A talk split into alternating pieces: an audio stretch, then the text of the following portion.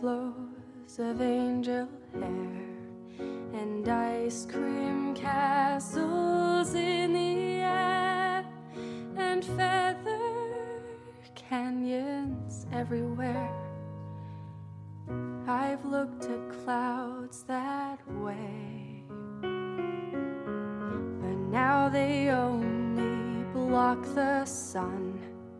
They rain and. 观影千百步，手可摘星辰。欢迎收听切尔电台星空影院，我是奶牛。我是芝士，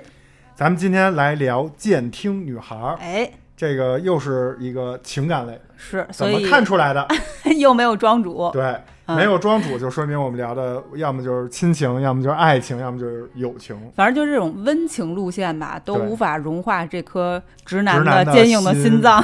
都跟那个奥特曼不是一个星球的，对吧？所以今天还是由我跟芝士小姐姐啊、跟大家一起来分享这么一部我们觉得挺好看的电影，嗯叫《健听女孩》。哎，健是健康的健，对听是听到的听，嗯然后女孩这是中文翻译过来的。对啊，然后这个片名叫 Coda，就是哦 C 对对 O 对 D A，它是什么意思？它是它就是 Children of Deaf Adults，就是聋哑人抚养的健听一代的意思，哦，这是一个专门是一个缩写，社会现象了，就它不是、它不是少数，它不是少数。它是非常多的这么一种就是常见的，所以才会有这么一个名字。对对啊、哇塞，这个还真不知道。啊，我一开始看这个名字，我以为是这女的叫 Koda，但是后来看我也忘了她叫什么。呃，她叫 Ruby，所以就是这部电影，就是听完我们这个对名字的解释，大概大家就能想到了。嗯它大概讲的是一个什么故事？快速跟大家简单说一下剧情。嗯，其实讲的就是一个聋哑人的一家四口这么一个家庭，妈妈、爸爸，然后哥哥、妹妹。妈妈、爸爸和哥哥都是聋哑人，对，妹妹不是，嗯，妹妹是正常人以妹妹为主角的这么一个视角。对，或者说叫监听少女 Ruby 的烦恼。对，就是去看待这么她成长过程之中遇见的一些事儿，主要还是她追求自己的梦想和家庭，就是需要她去在中间，就是帮忙去翻译很多东西对，的这么一个矛盾嗯产生的一些故事，以及他最后如何去平衡好他的梦想和家庭对他的这种需要，对，照顾成长、好所有人。成长和家庭其实两两条线。嗯，对，可能剧情看过，觉得稍微有一点俗套，但是我觉得不影响它的感动和温情。对这部电影，无论是主流网站上的一些评分，还是说看完以后，因为我我们准备这期也看了好多别人写的影评，呃，大家一致在我看来啊，还是都是非常喜欢这部电影的，对觉得这部电影非常的优秀、嗯啊。那接下来咱们就走进这部电影，来看看它好到底好在哪儿。好，But something's gained in living every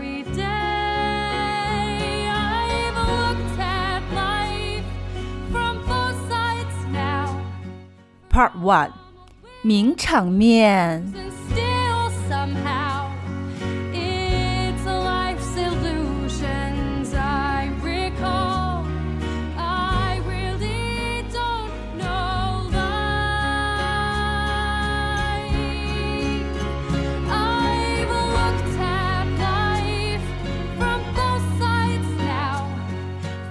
咱们这个名场面啊，我先说一个、嗯。啊，这个名场面其实比较多啊，因为但求最精部分，其实也可以跟大家预告一下，我们更多的是会挖掘电影背后或者电影本身反映出来的一些问题，嗯。因为这部电影的剧情其实很平淡，并没有什么过于夸张的这种情节设置，所以在名场面方面呢，就会呃，好电影嘛，肯定是有很多名场面的，所以我可能会稍微多说一点在这块儿。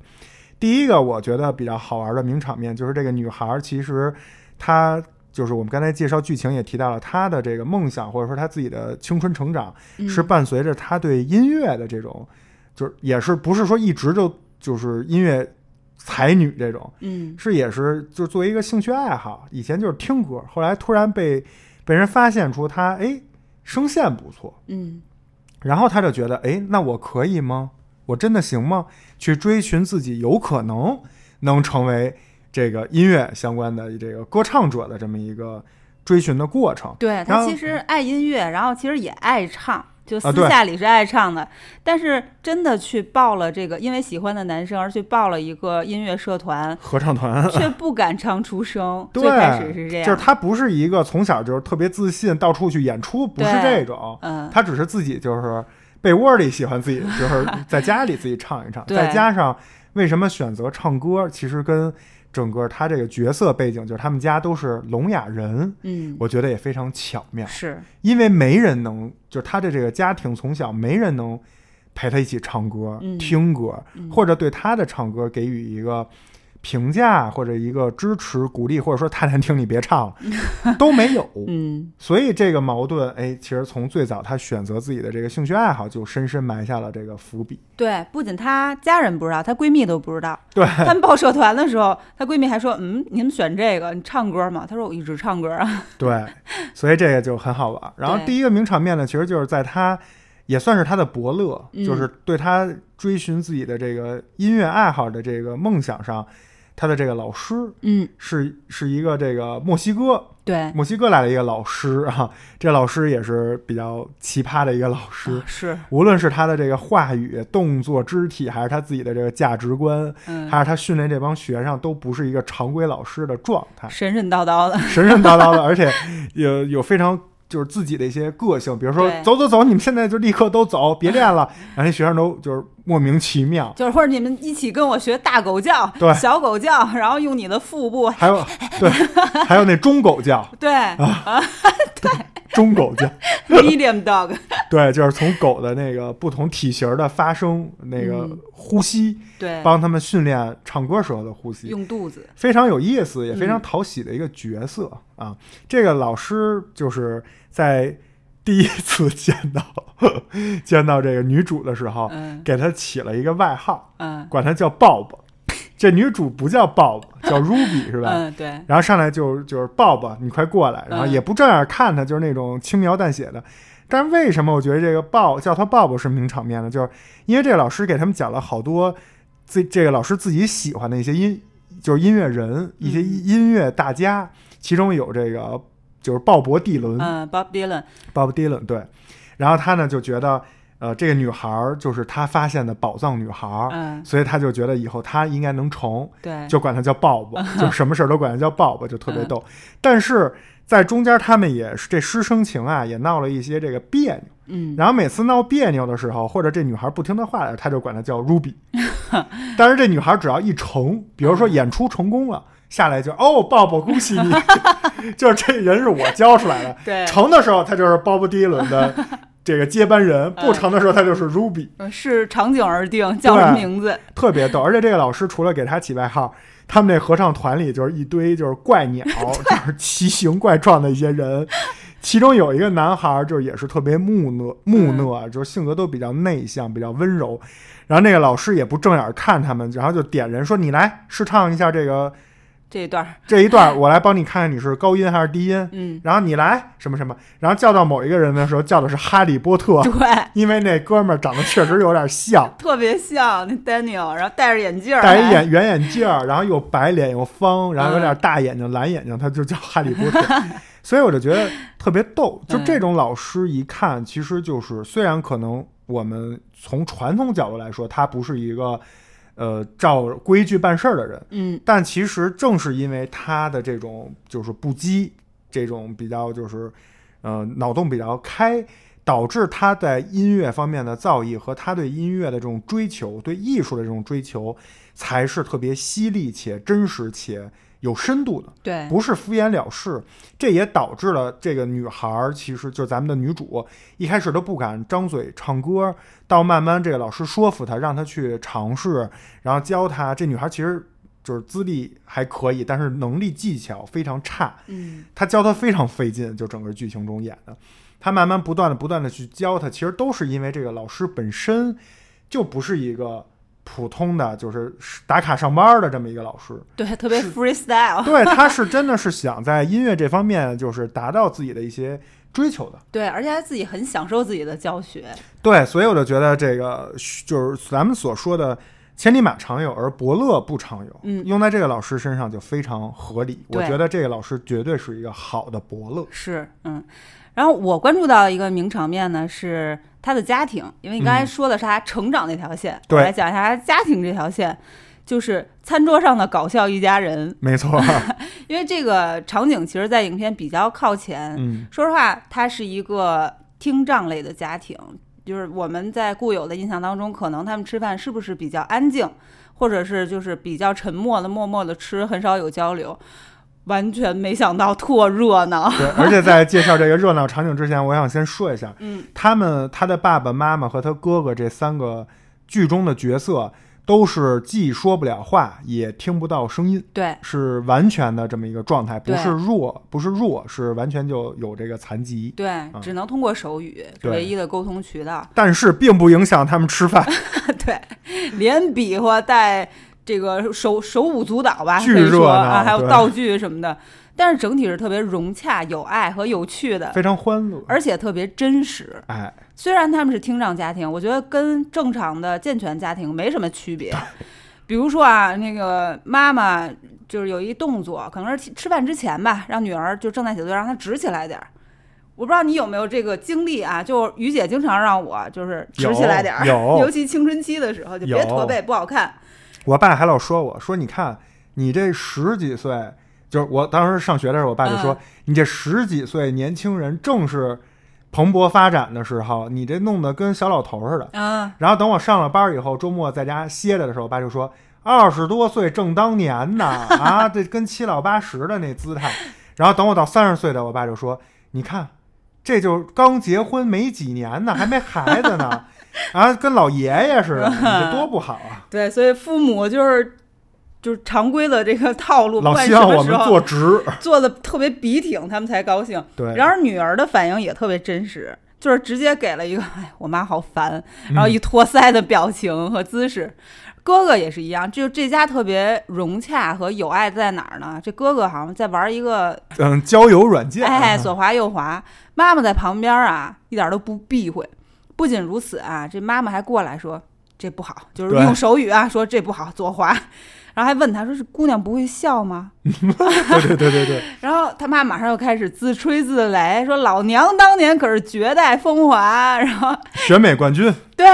然后这姐弟俩的表情就是 又又来了。对对对，然后爸爸在旁边还添油加醋说：“嗯你们的妈妈当年真的是超级正。”对，是什么什么州的什么选美冠军，对，嗯。说选美比赛战胜了其他健全的女孩儿，就开始就感觉就是特特别其乐融融的一家人，对，然后全家都加入到了，就爸妈都加入到了给这弟弟的啊，这给这哥哥的啊选选对象，选对象把划手关，对，哎，这行那不行。然后女儿在旁边吐槽说：“不是不让我听音乐吗？为什么可以就是玩手机呢？”然后妈妈给来了一句：“因为听音乐不是全家都可以做的事情。对这个点，其实当时是挺搞笑的，但是同时我马上能 get 到导演安排这句台词真的是又挺让戳人心窝子”的。对，很用心。因为你想，残障人士如果一家人聚在一起想其乐融融，听音乐、嗯，聊天儿，或者说看就是听新闻或者怎么样，是他们是不行的。对但是反而是划这个交友软件儿，因为他们眼睛没问题，嗯他们能看，对，才能就是有更多的讨论什么的。所以。对，所以咱们可能觉得啊，你这个孩子在那儿滑社交软件儿，爸妈居然在那儿还帮着一起看，觉得好像挺诡异。嗯，但是其实你想，对于听障人士，没准这才是正常的，对，对吧？你让他去听一轻音乐，嗯，或者听个什么东西，他反而听不了。他共同参与一些事情的渴求要比正常人要多。对，就嗯这一点其实是挺感动人的。就好比你去这个餐厅吃饭，对吧？你来一个拉小提琴的，嗯，他们可能就是不行，但你来变魔术的，他们没准在那嗨了。对，所以这个真的也是就是搞笑的同时，也挺挺让人就是设身处地的替他们去难受的。对就是确实挺惨的。他这个举动是正常的，但是他们家尺度确实也有点大，确实是。父母是属于开放型的。他们好像是在美国东北部的沿海城市，肯定是沿海，但是是在一个乡村，因为他们家的呃主要的职业是捕鱼，对，他每天要去捕鱼，大概是这么一个家庭。嗯啊然后接下来我也说一个名场面，就是说到了他们家庭嘛，就是这个女孩儿女主在成长过程之中，哎，在合唱队也碰到了她喜欢的这个男生，嗯，她呢也把这个男生带回了他们自己家，对，但是没有去见父母，她只是因为他们俩是在上高中，她把男孩带回家，只是因为老师那神神叨叨那老师有一天嗯。合唱、那个合唱团训练完了以后，给大家解散了，把他们俩留回来了。嗯。说那个咱们的秋季这个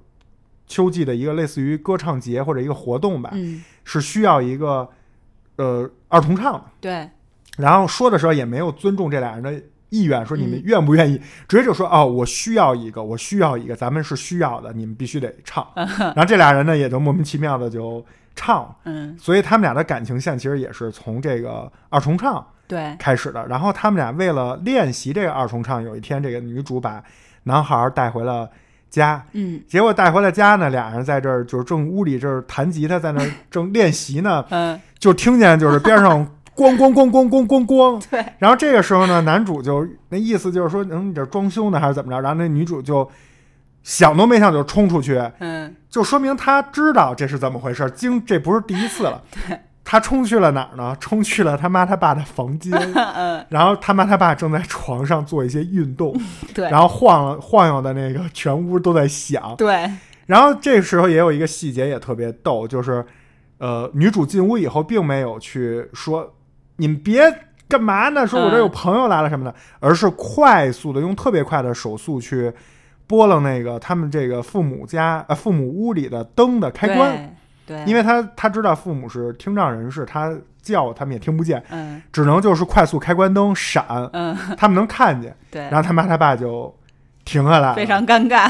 非常尴尬。然后接下来就是更尴尬的这一幕就出现了，这也是我就是认为全片的一个名场面。最有名的名场面，对，就是他他这个事儿完了以后，我以为就过去了，嗯，结果镜头一切呢，他妈他爸居然是拉着这个女主和她的这个男男生一起坐到了客厅里，对，四个人就是两两一组相对而坐，开始了一场谈话。对，然后用手语，他妈他爸就在那儿讲什么什么，然后那个那个男主就就很很奇怪嘛，莫名其妙怎么就坐在这儿了？嗯。然后呢，更奇怪的事儿发生了，嗯，就是他爸开始用手语，就是告诉他们，因为他爸不知道他们是在这儿练合唱的，对，以为是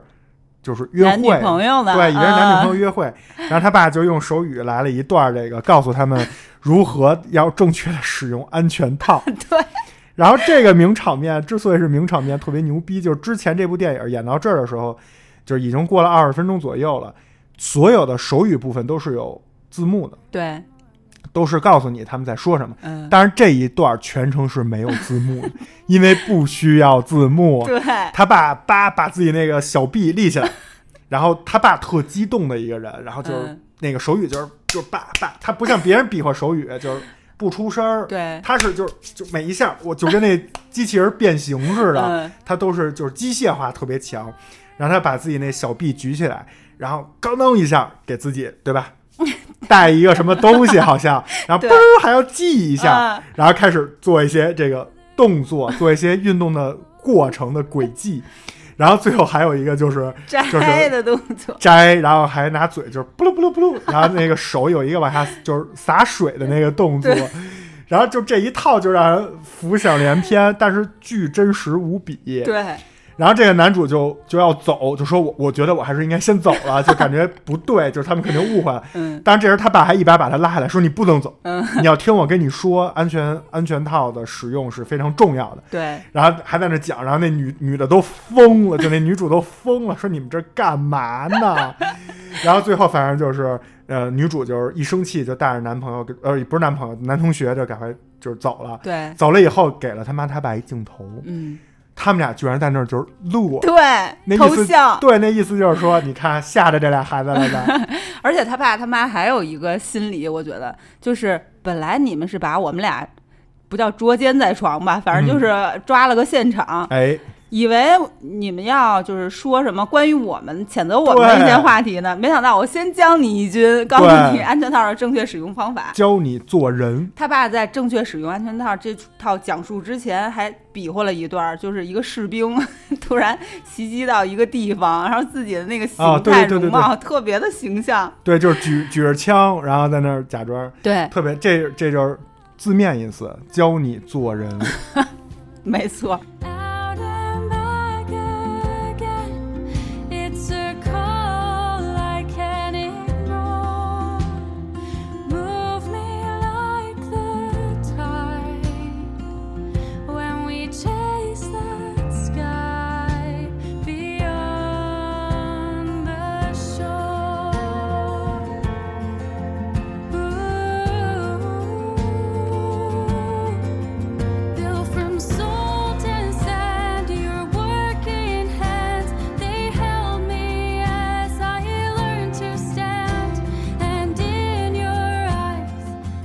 教手语啊，她女儿也使过坏，嗯。就是教她闺蜜手语那一段也特逗。啊，啊，她带着她闺蜜一块儿回家玩儿，然后在上楼的时候先看见她哥了，上楼之后呢，她闺蜜就跟这个女主 Ruby 说说你哥怎么越来越性感啊，对，就是最近变得好像变帅了，对变帅了。对，说你要不告诉我一句这种撩汉的手语吧，我去撩一下你哥。对。然后但是 Ruby 的反应是不行，啊说你别跟我哥有什么，你这满脑子就是那点事儿，精虫上脑，说你就是一个这样的一个姑娘。然后在她的这种百般要求下，还是教了她啊，闺蜜还是学会了。然后下楼之后，就对她哥哥开始一番搔首弄姿，可以说，对，过去先是引起他哥的注意，注意因为他就是听不见嘛。对他哥可能还在那儿划别的姑娘呢。对他，他先做了一套动作，让他哥先注意到，你看我，我要跟你说话了。对他那一套动作是这样的，就是先做了一个从上往下摸自己身体的姿势。对，就有点像是一般热舞。对、啊他摸的过程呢，还伴随着一个大的身体的 wave，对，哎做了一个 wave。然后手停到胯下的地方一抓，对知道吧？抖了一下，晃了一下就走了。对，第一次看的时候，我看到这儿，我觉得就是性暗示，我觉得也是，我以为他教的就是撩汉的，而且我还想，这是他妹刚才不是都说别不想教他，嗯，就哪就哪怕教也应该教一个，比如说能不能约会什么，就怎么上来就教一这个，这妹到底是不是 一个这个纯纯嗯。纯洁善良的好姑娘啊？对吧？假正经，对，结果就留下留下他哥哥一个人愣在那儿，他哥哥表情非常的匪夷所思啊，对，就是她闺蜜做完这一套，就是拿包就走了，就是最后还留了一个谄媚的这眼神儿，然后，就就出了他们家，嗯。回家了。嗯，然后这个时候妹妹下来了，哎，哥哥用手语问妹妹嗯，说：“你这朋友怎么了他？嗯他为什么跟我说他得了疱疹了？对，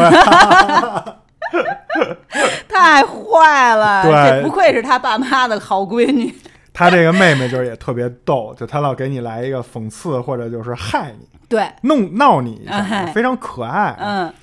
然后接下来我来说一幕啊，就是整个时间剧情又往后推移了一部分，来到了这个秋季歌会这一天。嗯，然后秋季歌会呢，它这个有合唱团的表演，也有它最后这个女主和这个男孩的一个二重唱的 solo 这么一个演出。嗯，然后首先呢，就是他妈他爸和他哥，就全家来了，对来看了。这个就他就本身女主就很开心，对，然后就开始演整个这个演唱的，呃，就是整个这个表演演唱的过程。然后这边台上时不时的切过来镜头，他们在那唱，而且他还穿着他妈给他的一个演出服，红色的，特别美，在那各种唱。然后呢，时不时又切回到这个场下，就是他父母因为听不见，嗯，他们不知道这就是表演到哪个阶段阶段了，是不是该鼓掌了？然后他爸妈就很不这个淡定，对。坐在那儿呢，一方面是，哎我，觉得为女儿特别自豪，女儿在这儿台上演出呢，然后他们就是特别开心，看着台上的女儿，给她就是加油，给她鼓掌。另一方面呢，就是就是东东张西望，对看别的人的家长是不是什么时候鼓掌了，他们就在那儿哎鼓鼓掌，对，别人不鼓掌，他也不敢鼓掌。对，而且他东张西望，更多的是捕捉其他人的表情和嗯微表情。对如果他们是欣赏、感动，他就觉得很欣慰，我女儿唱得好。如果他们比如说有的流泪，然后他也会觉得，哎，在想就是女儿唱的歌词是什么，他要，表达什么意思？是不是这一段到了一个高潮？这一段是讲了一个悲伤的故事，那一段是怎么着？大家就很开心。他们就全程是通过看别人的脸色来揣摩自己的女儿在演什么。对这一段就是整个是一个合家欢的这么一个气氛，嗯非常开心，非常喜悦，而且也第一次完整的，也不算完整吧，就是第一第一次比较完整的听了这首歌，因为之前练的就是歪七扭八的。嗯，但是也很真实，因为中嗯间他们觉得比较无趣，还商量一下晚上吃什么，啊，对对去超市买点什么。对，因为也听不懂嘛，他们还用手语在那自己聊上小天儿了。嗯。结果就在这个时候，我们以为这是一个特别开心的合家欢的场景的时候，来了一个名场面，嗯。就是视这个摄摄影机啊，直接切到了他的爸爸的后面对，这个机位，然后以他爸爸的这个后脑勺为整个画面的中心，嗯边上全拉的是虚焦，然后远处的他女儿在台上这个演出更就更是这个虚的。嗯然后这个时候突然间所有的 BGM 消音，嗯就全部静音，全部就是没有任何的声音在这个电影里发出。嗯，那一瞬间就有点儿用今天的话说，就有点儿非静止画面。对，然后镜头移动也是非常缓慢，嗯但还是在他父亲的后脑勺。这一幕我觉得真的是太牛逼了。嗯牛逼的点在于哪儿？就是第一个小点，就是他没有给他父亲正面。嗯如果换成是正面，可能我们能凸显这演员演技或者怎么样，但是给背面，我会对他当时父亲的这个表情，因为表情代表的是心情，我们是没法通过电影去了解一个人的心情的，只能通过表情去揣摩他当时的情绪是怎么样的。那不给我看正脸，完全就是我自自己的一个自主想象力，所以这一幕是把我的自主想象力就是勾到了极致。我在揣摩他的表情是什么，同时再去揣摩他的心情是怎样的。这是第一个，我觉得就是这这个名场面厉害的点。第二就是消音的这个处理太厉害了，因为在电影整个前半段，这个女孩儿刚才知识说了，有成长线，也有家庭线。嗯但是成长线和家庭线是有很多小冲突和小矛盾的。嗯比如说，她为了去呃老师那边去练习去唱歌，她可能就没有时间帮助家里干一些家里需要她帮助的事情等等。我们之前在看到这一幕之前，我个人是觉得父母多少对这个女孩是有一点儿情感绑架的。嗯就是因为你不是聋哑人，因为你能跟正常人交流，你又会我们的手语，所以你就是家里的翻译官，嗯小小翻译官。嗯之前影片也铺垫了很多，就是他在中间的这个翻译的重要性，这个咱们就不剧透了，大家可以自己去看。但是在这一幕，我突然觉得特别的压抑，以及特别的可怕。是就是原来刚才这个整个画面啊，即使他们开小差在那儿讨论晚上吃什么，没有很认真的去 加引号的听，嗯但是我们依旧觉得这是一个合家欢场面。但是一下一这一消音，一下就给你来了一个大对立面儿，嗯你瞬间觉得我操，就是原来聋哑人的世界是这样，嗯特别的可怕，特别的压抑，特别的就是没有安全感，感觉生活没有一个抓手。嗯就跟做梦梦见自己突然就是下楼梯踩空了那一下一样，嗯就心里咯噔一下。对而且这种手法并没有在整个影影片前半部没有其他任何的阐释，没有一点儿去给你描述聋哑人的生活有多惨，一点儿都没有，嗯全程都跟正常人没有任何区别的去进行讨论家庭和成长这这些话题，直到这一幕，前面那么好听的音乐，那么美的这个女主的这个姿态和裙子服装，然后这么好的一个剧情设置，就是即使之前闹矛盾不支持她唱歌或者怎么样，哎，父母还是来了看她演出，就是在这么完美的一个时间点，叭，嗯。给你来一个打回现实，嗯。你瞬间就觉得理解了他的父母，理解了就是所谓的情感绑架，他们真的是太需要一个自己的亲人能够帮助自己了，即使他们自己平时生活已经很自立了，但是依旧是离不开这个女儿的。嗯。就这一幕，我觉得哇塞，我觉得我也知道为什么女主是要给她的这个角色设定成她是一个音乐爱好者，嗯。就这个冲突、戏剧的张力，以及这个时间点和剧情的这个安排，在这一刻做了消音，以及这个后他爸后脑勺的这个镜头的机位的选择。我觉得这一刻所有的电影学术方面的这些元素达到了高度的统一，嗯把这个整个的矛盾和触动观众的这个心灵的感觉推到了极致。我想象不到，如果因为这个我不是在电影院看的啊，嗯咱们国内好像目前也没有上映。我想象不到，如果我在电影院看到这一幕，再加上现在的电影院的这种什么全景声啊这些东西，能有多震撼？应该是嗯更夸张的这种视听感受。没错，这个也是我在整个影片当中的哭点之一。哎，这个是这是一部温情的电影，但是他没有用任何煽情的手段，是的，他就是给你客观摆在面前，没有给你脸部大特写，然后去给你推一个什么 BGM，让你带带你去走到那样的一个境界，而是就给你客观陈述。然后，但是就是这种客观的东西，让你觉得哇，冷冰冰的，嗯，然后居然是这样，就是各种问号、惊叹号和省略号在自己的内心当中。没错，这个我非常期待之后如果能在院线上映的话啊，可以可以去院线感受一下。但是现在就是苹果 TV 加，对苹果 TV Plus 就是线上看的。然后这个奶牛刚才说的这个场景之后，还有一段场景也嗯是就是我觉得是温情的，再去唱了一遍歌。是哎他们在音乐会之后回家，嗯，回家之后呢，爸爸其实是有所感悟的，对，没有直接跟他们进屋，就在门口那儿站一会儿透口气。这个这个感悟其实就是我刚才说的那个名场面，对交代了他为什么有这个感悟。对，刚才在你交代的那一段是一段，我觉得整个影片的华彩，然后后面这一段呢，就是华彩之后的一个呃温情的流露吧。对，嗯，回去之后，在那个他们的货车后边，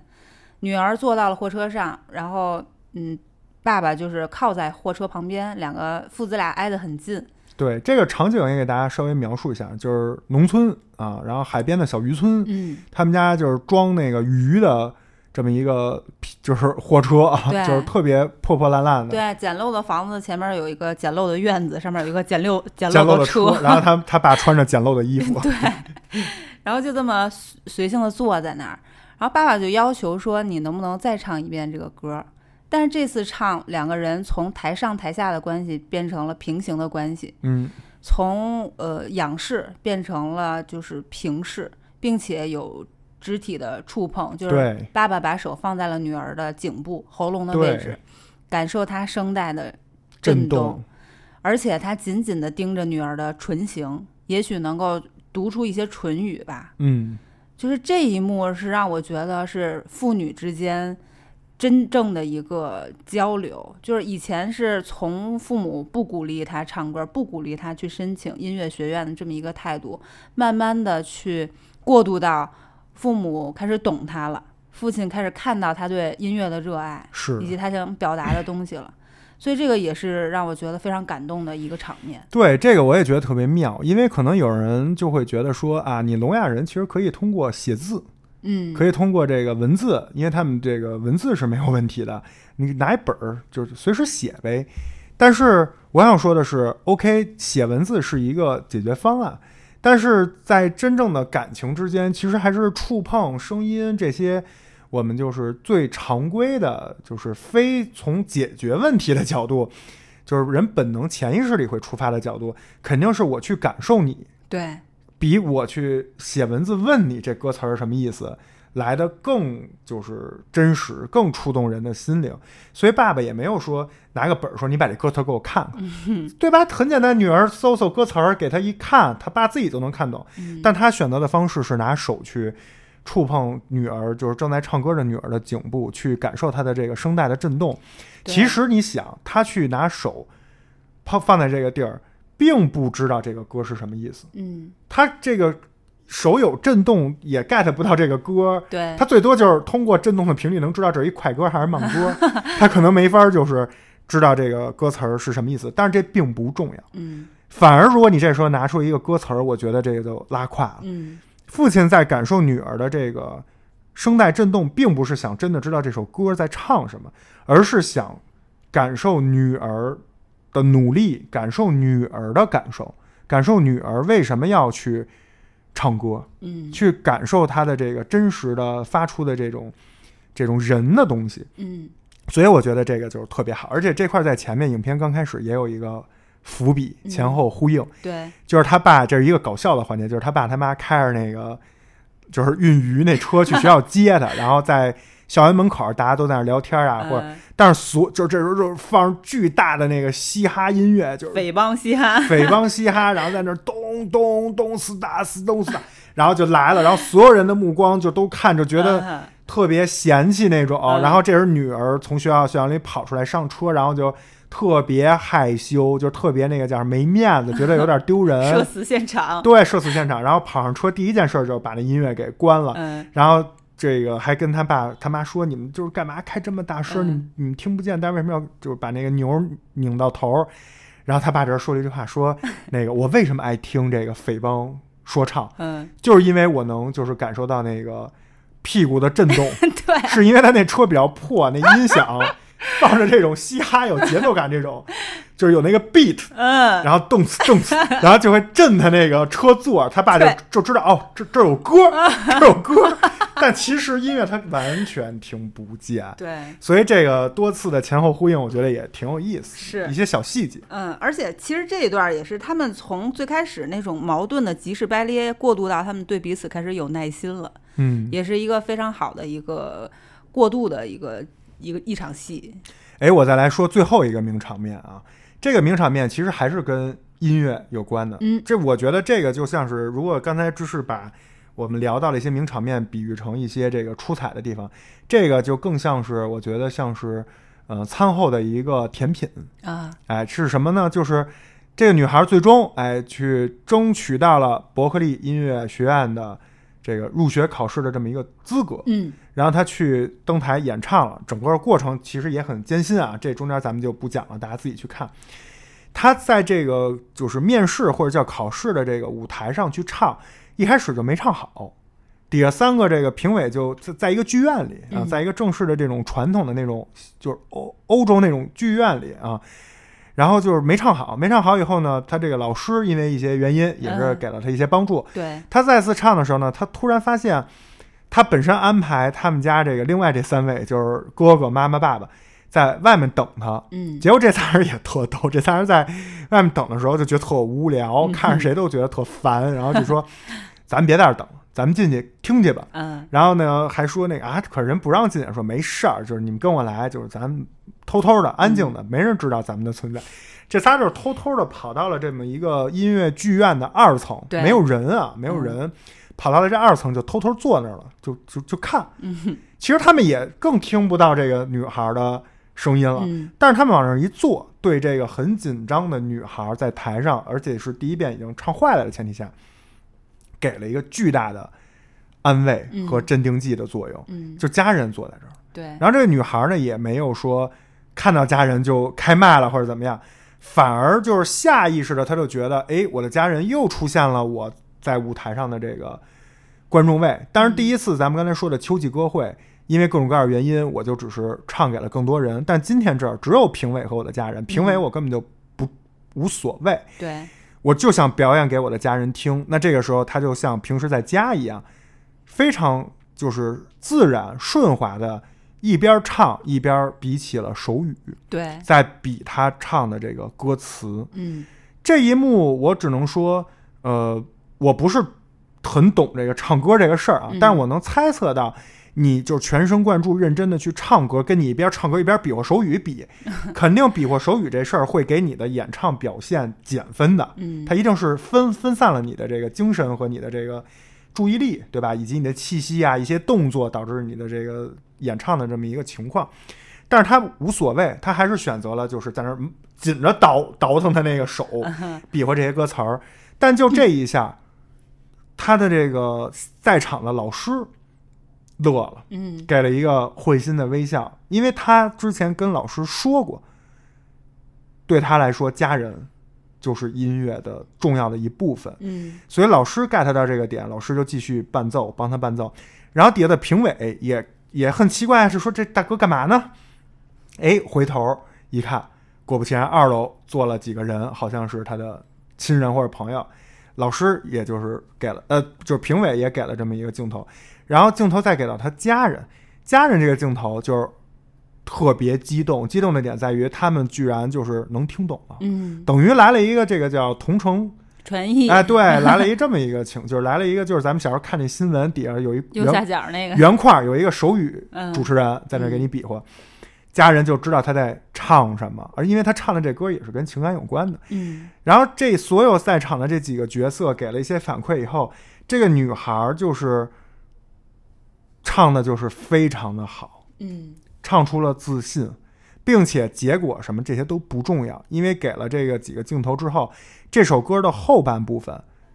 歌还在继续唱，但是画面已经离开了这个伯克利音乐学院的面试现场，嗯。已经回到了他们的这个小小乡村，嗯讲了他们后续的一些事情的这些镜头和画面。嗯。我觉得这个处理就是非常好，他就是没有给你很俗套的说啊，你看他家人的力量导致他通过了考试，嗯或者说啊、因为他们家人彼此理解、彼此解开了之前的那些疙瘩，导致每个人过得都很顺利。给你讲了后面每个人的这个不同的生活，并没有，嗯他把这两件事儿快速的揉在一起，通过一些简单的片段，让你自己去看，观众都能看懂。导演是非常懂观众的，嗯很快的这个小的一个场景就把整个最后影片的一个算是 happy ending 就是交代出来了。嗯我觉得也是非常触动我，而且我猜测啊，很多人看到这块应该也是一个小泪点。是嗯，He's told us not to blow it, cause he knows it's all worthwhile. He told me, let the children use it, let the children use it, let all the children boogie.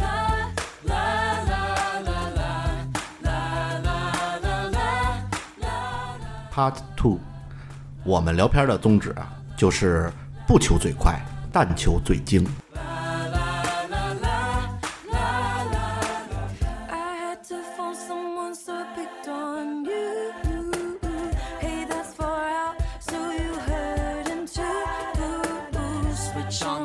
好，咱们说完了这个名场面，嗯咱们接下来就是，呃，我们刚才其实，在说明上面之前也说了，我们在但求最精这个环节是准备，哎，采取这个电影的一些思考和我们看到的一些东西来进行一个讨论。嗯那咱们就先让知识小姐来说一下。好，这个影片确实是从亲情和成长两条线去，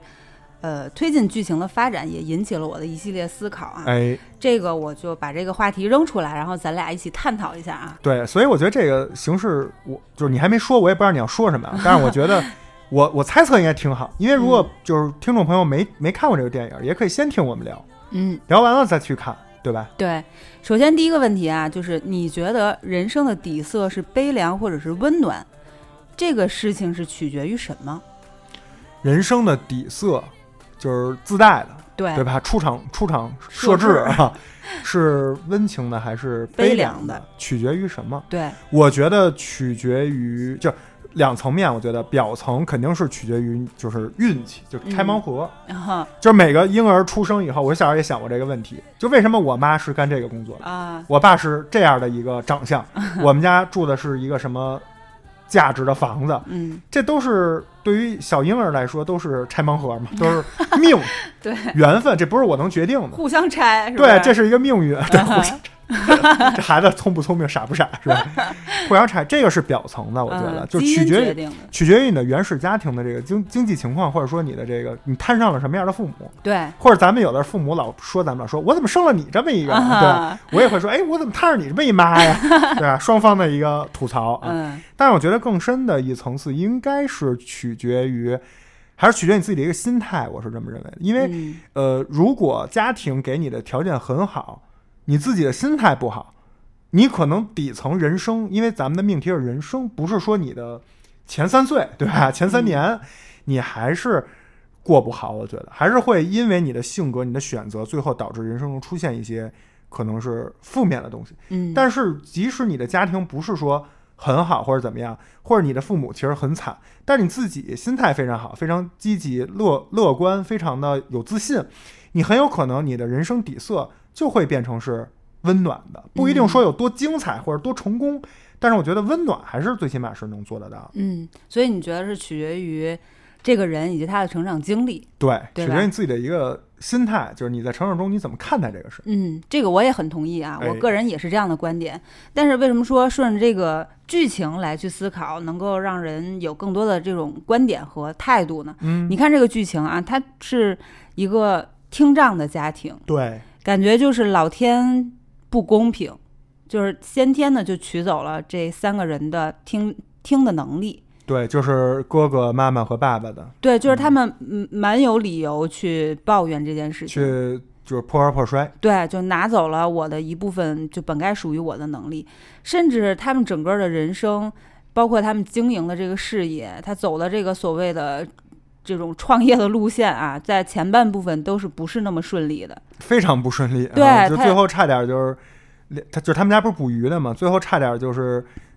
就捕连捕鱼都捕不起了，捕鱼也是有成本的。他们最后都差点把那船卖了，就就就就就拉倒等了死了。对，然后包括最开始什么买冰都需要很大的成本，对那些收鱼的人还跟他们砍价，对就他的家庭其实是挺贫困的，可以说。对，如果拿一个稍微主观一点的情绪来说，就是挺惨的。对，挺惨的。然后女主 Ruby 也是这样，就是她自己成长那条线，他是想去追求音乐的梦想，而且他明明唱歌很好听，但是他却非常的自卑。对因为他的这种呃成长的经历啊，他是一直被人背后指指点点，甚至就是当面说说，哎，我怎么闻到一股鱼腥味儿？对其实就在暗讽她，对，他可能就是捕鱼完了之后连衣服都没换就去上学了，确实是，所以他一直就是在这样的一个环境当中成长起来。嗯，纵使长到了高中生这样的年龄段，他也没有就是足够强大的内心去对抗这些事情，或者是不把这些当回事儿。对，就是别说他能不能，就是有很，就像我刚才回答芝士那问题，就能不能有很强的自信了，他能没崩溃，就没有负分的自信方面的这种这种沟壑，我觉得就已经挺不容易的了。对，你看嗯他连生日快乐都不敢唱，对最开始去这个音乐社团的时候，但是你说他的这个自卑以及他的鱼腥味儿，都是他的家庭给他的，他成长当中。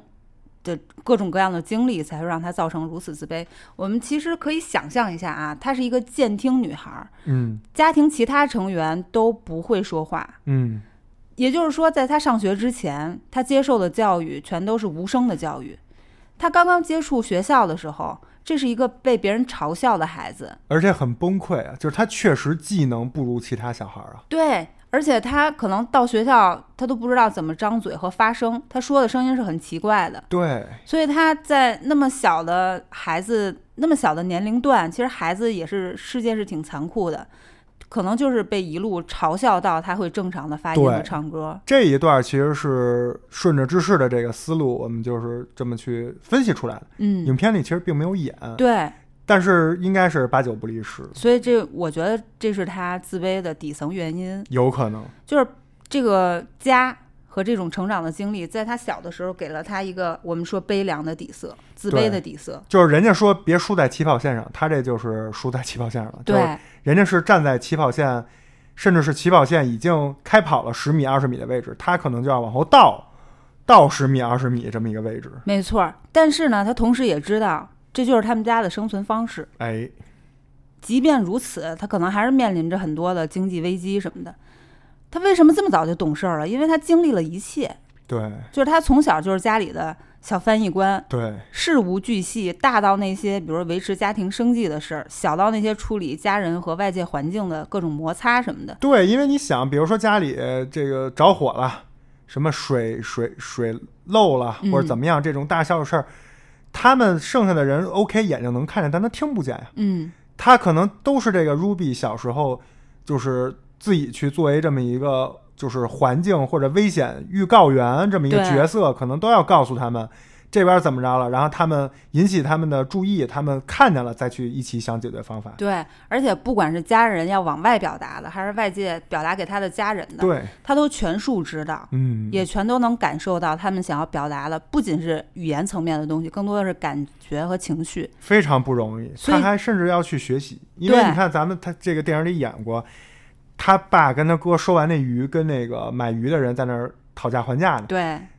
但是这个你说这鱼定价是多少？他他爸跟跟他哥完全没有其他信息来源，嗯，是靠这个女主去偷听别人的别的渔民跟这个市场的人去讨论，然后把这个信息告诉他们。他就是他是他们家的一个重要的信息来源。对，嗯，所以这个过程虽然就是他很疲惫啊，但是后来也是被女主抱怨很辛苦，占据自己生活的很大的一个时间，是以及无法去追求自己想要实现的东西。但是我觉得，在我看来，他整个翻译的过程就是他们彼此了解的过程。也是把他们的亲情可能呃比其他普通家庭的亲情更浓厚对的，这么一个过程。你想咱们的家庭，就是如果成长到青春期的时候，孩子跟父母其实是有很大程度的割裂和这种叛逆的心态离家。出走，对，对，不就我不想听你说那些，嗯我就进自己的房间，把门一摔，然后戴上耳机，根本就不听。嗯，然后父母的视角就是你可翅膀长硬了 是吧？你可厉害了是吧？我打不动你了是吧？但是在他们这个家庭里，就是彼此需要，对 就没你不行。对，不管你什么青春期叛不叛逆，就是你就是翻译官，他也被迫的，就是当然也不是完全就是反抗的那种心态，被迫的去接受很多家人想要表达的信息和情绪。所以在这个过程当中，虽然有矛盾，但是也有欢笑，就是嗯他在传递除了语言，还有能量，是。还有爱。说白了，再说的具象点儿，甚至是他他爸他妈他哥的人生的一部分，都是由他来扮演的，呃，是的，对吧？就是交融、交融在一起了，是，嗯也是他们保持亲密非常重要的对一种手段。这是一个点，还有一个点就是我刚才说的，也是回答知识这个第一个问题，就是说，如果咱们现就是这个电影是有现实意义的，就是我们的生活遇到困难或者遇到逆境的时候，有这个知识刚才问的就是你的底层情绪是悲凉的还是温暖的时候，那这个女孩儿，影片中的女主就不用说呀，肯定是悲凉的呀，底层。嗯但是我为什么刚才说我觉得心态更重要？其实我觉得这个女主就在通过自己的心态在调整，调整完了，最后她不光是心态改变了，她甚至她的生活都改变了。比如说，电影里演她每天三点，她是一个高中生哎，还没成年呢，每天三夜里三点要起床，嗯，起床以后还要去叫其他三个人，对，因为其他三个人听不见闹铃儿，嗯，他还要去床上就把他爸薅起来，把他哥薅起来，薅起来以后，他们一起就是出海。嗯，捕鱼，这很累很辛苦，回来还要这个简单的处理那些鱼，讲了讲他们这个捕鱼的事儿。嗯，完了事儿以后，他要干嘛呢？接着上学去，他要上学去。蹬自行车，妈呀，蹬一自行车去学校，嗯，然后去学校，经过这么一天学习，他还有他的社交，然后他还有他的兴趣爱好，晚上回来还要跟他们坐那儿就是吃饭，看他哥划女朋友，等这一系列，其实每一样啊都是不顺利的，对他来说，嗯，他每天都笼罩在在这种我们加引号的这种痛苦里，或者这种不公平里，疲惫，所谓的不公平，非常嗯疲惫，对，心态就是很容易就崩溃，嗯，甚至她影片中有一个细节，就是她跟她的一个闺蜜一起去在学校吃午餐还是晚餐排队拿那个自助餐的时候，嗯她闺蜜她在跟她闺蜜吐槽这些事儿，她闺蜜安慰她，然后拿到最后的时候结账前，她闺蜜拿了一块披萨，嗯，然后还跟她说，就是披萨居然是凉的。嗯，就连一块披萨都吃不到一块热乎的，当然这个有点就是艺术表达的一个，就是压倒成年人最后一块稻草。你看压倒一个高中生最后的最后一最后一块，披萨都是凉的。嗯，然后，而且也说一句题外话，就这女主最后没拿那披萨，她那闺蜜拿。对，就我就想，我这么苦逼了，我早上三点起床，然后辛苦捕鱼，回学校被同学，因为我太困太累了，我忘了换我捕鱼的衣服了。嗯，我同学还都嘲笑我，嗯然后什么什么都不顺，这男孩也不喜欢我，合唱队我也唱不好，然后我想吃块热披萨都没有。嗯，你想这得是多大的这种压力呀、嗯，但是这个女主，我们剧中的这个小女主，并没有因此在就是摔盘子，或者在抱怨，或者在嗯哭泣，没有。她也有烦恼、烦躁，也有不高兴、不开心这种表演，嗯。但是并没有歇斯底里，对，并没有上来就就给你来跳河，就给你来一个那个那个锅碗什么的那个叫什么，就跟如萍他们一块儿演的那个 疯了，那可云啊，对，可云那个就那一套。没有那么抓嘛，对，就没给你来那一套自摸，对吧？那个摸脸、摸鼻子、摸脖子、解衣服什么，就没给你来这一套，嗯而是继续去过生活，继续去去想办法去平衡自己的成长线和自己的这个梦想线。对，这个我觉得真的是挺挺厉害的。嗯，然后分析它的原因就是心态，对。心态非常的好。还有就是回到最开始那个问题，就是人生的底色可能最开始是悲凉的，但是它也是一个动态的，对因，为它除了取决于你的出场设置之外，更取决于你的成长经历。对，通过刚才知识说的，他跟他们家感情的这种交融，这种就是彼此分不开，慢慢这个悲凉的一些情绪，其实就开始慢慢有了一些阳光洒进来，有了一些温暖的东西出现。对，包括整个影片的色调，最开始悲凉，也更多的是在拍一些，比如说空镜头是一些大海呀、什么的，让你觉得是没有抓头，就是生活是疲惫的。对，但后来可能更多的是一些和煦的阳光，然后教室里面的那种呃温暖的木质的感觉，所以就是整体是色调从悲凉变成了温暖，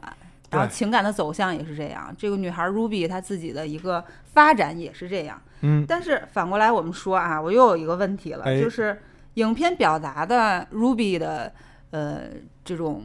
就是成长的烦恼吧，是不是真的就是穷人的孩子早当家？嗯，我觉得咱们也是分开说啊。嗯如果就就这个电影而言，绝对是穷人的孩子早当家，是，是家庭对他有这个需求。嗯啊但是如果放在说理论层面呢，我觉得也不一定，对吧？就是还是看家庭教育，就是有的人注重家庭教育，觉得需要过早的让你自立，让你懂得替家庭分担，或者最起码让你知道爸爸妈妈在干什么。那这样的就是富人的所谓的富人的家庭啊的孩子，也有可能早当家，嗯，也不一定就是富人家的孩子就自理能力极差，就都是纨绔子弟，就是什么都不会，就也不一定。嗯，包括穷人家的孩子，也有那穷横穷横的，对对吧？也有那个借钱吃喝玩乐享受，不不知道父母有多不容易的。嗯所以我觉得这个跟贫富也没有直接的关系。穷人家的孩子早当家，可能是一种现象的普及性的一个总结，但是也不也不能代表所有啊对，我是这么觉得的。所以你的结论是懂事儿的孩子早当家。哎，对，或者说就是会教育的家庭的孩子早当家，哎，嗯其实也是就是孩子更懂事儿嘛。更懂事儿，肯定的。对，没错儿。其实很多孩子真的是不管家庭条件怎么样，要钱什么买鞋、买手机，有新的必须换什么的，不给钱就翻脸，对，那真的是泼打滚，可能就是爸妈很辛苦，就是没有任何的体恤，就是也是父母惯的，就是你你，但是你说他怎么惯怎么宠的，就是他不给你看到他不易的地方，哎，比如说像这个影片当中，因为 Ruby 在全程做这个小翻译官，所以不管他们生活层面的困难，还是他去，你看那什么所谓的渔场听证会，对，来去给父亲做翻译，一上来就 什么 suck my dick 之类的，然后全场嗯，然后哦他说的，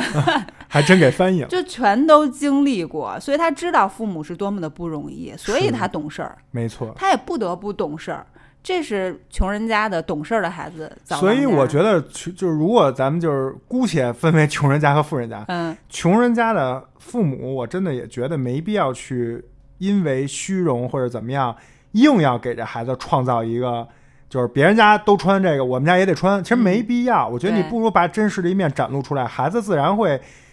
因为你的真实而所谓的懂事儿。你希望他的这个懂事儿是懂什么事儿？嗯，如果是懂真实该懂的事儿，那你就把真实展露出来，孩子就会懂。如果你希望他懂的是那些虚荣、那些攀比，那你就装，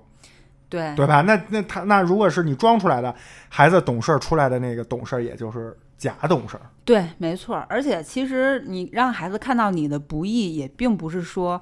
呃，别让孩子就是是保护孩子的一种方式。我觉得不是这样的，就是相反，他能看到你的不容易，以及你拼搏的过程，嗯，以及你对这个世界的相处之道，你对这个世界的看法，这就是所谓的言传身教对，哎，说感同身受。是嗯，这个也很重要。说到这儿，我还想举一个例子，是我现实中一个朋友的，嗯这个是富人家的，嗯啊就真的是挺富的，巨富。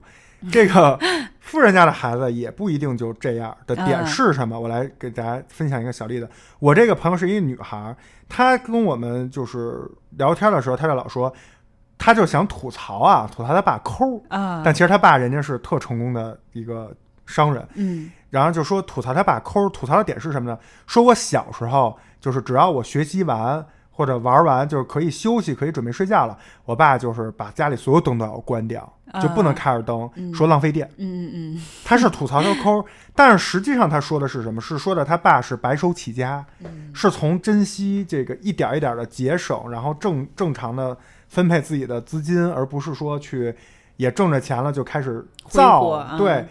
所以你看富人家的孩子，就是富人家的父母，如果给富人家的孩子了这种正确的示范，富人家的孩子当然会懂什么叫勤俭节约了。嗯，不一定就是一味的这种挥霍呀，所以我这朋友也特别抠啊，现在 也不是出去吃饭都请我们吃啊，对吧？还跟我们算的倍儿清楚，对吧？所以我就就是这，当然这开玩笑啊，嗯就是说穷人家、富人家孩子是否早当家，我觉得跟这个教育和孩子自己是不是懂事儿都有关系。对，你想，我这个朋友如果当时不是懂事儿，说，哎呦，你看我爸真不容易，白手起家，自己就连这点店钱都得算计，都得节约。他如果没这么想，他自己不懂事儿，相反，他说，这个凭什么嗯啊？我就要晾着，我睡不着啊，我就要这个同学都有的玩具，他去闹，他去什么？那最后其实还是害了他自己，嗯他自己也当不了这个所谓的家。嗯嗯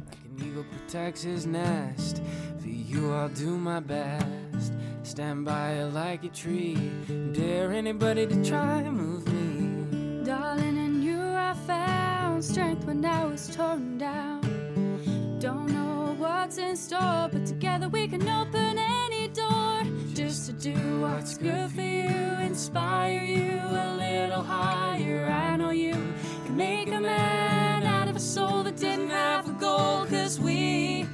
we got the right foundation. And with love 但是其实这个影片当中啊，就是也很，你说它是一个其乐融融的家庭剧吧，但是我又觉得女主其实很孤独。哎就是比如说，她在她的家庭当中，她是那个个例，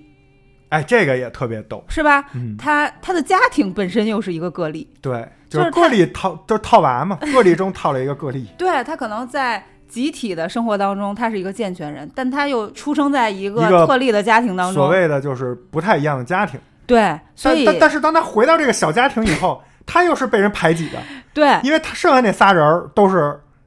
听障的，就是残障人士。嗯，他是唯一的 正常人。对，就是这哥们儿在哪儿感觉都有点儿对，就是从客观的角度，就感觉他在两个世界穿梭，然后就是怎么着都是独行侠，没错儿。所以也影响了他这个整个影片的一个嗯调性吧。嗯，嗯不光他的这个就是这个女主的处境，在哪儿都是孤独的，孤独的、个性化的这种跟别人不一样的。就整个这部电影，我觉得也特别逗。嗯他这个导演也是，我觉得是在我看来啊，别出心裁，嗯，也是走了一个就是叫什么美特斯邦威。不走寻常路。对，就是一般这种追求音乐呀、或者以以什么歌舞为这个题材的这种青春校园剧或者这种嗯青春成长记，必不可必不可少的就是要么是歌好听，对，就是歌的旋律非常的好听，要么是这个这个角色是有什么创作天赋，嗯，或者讲他的创作怎么不容易，怎么这个走进生活，怎么就是去攻克自己的这个天花板，所谓的对吧？爆等爆裂鼓手那种，对对对。要不就是那种训练青春那种，是吧？对，要么就是训练，有一嗯特牛逼老师，天天就地对狱式训练或者怎么样，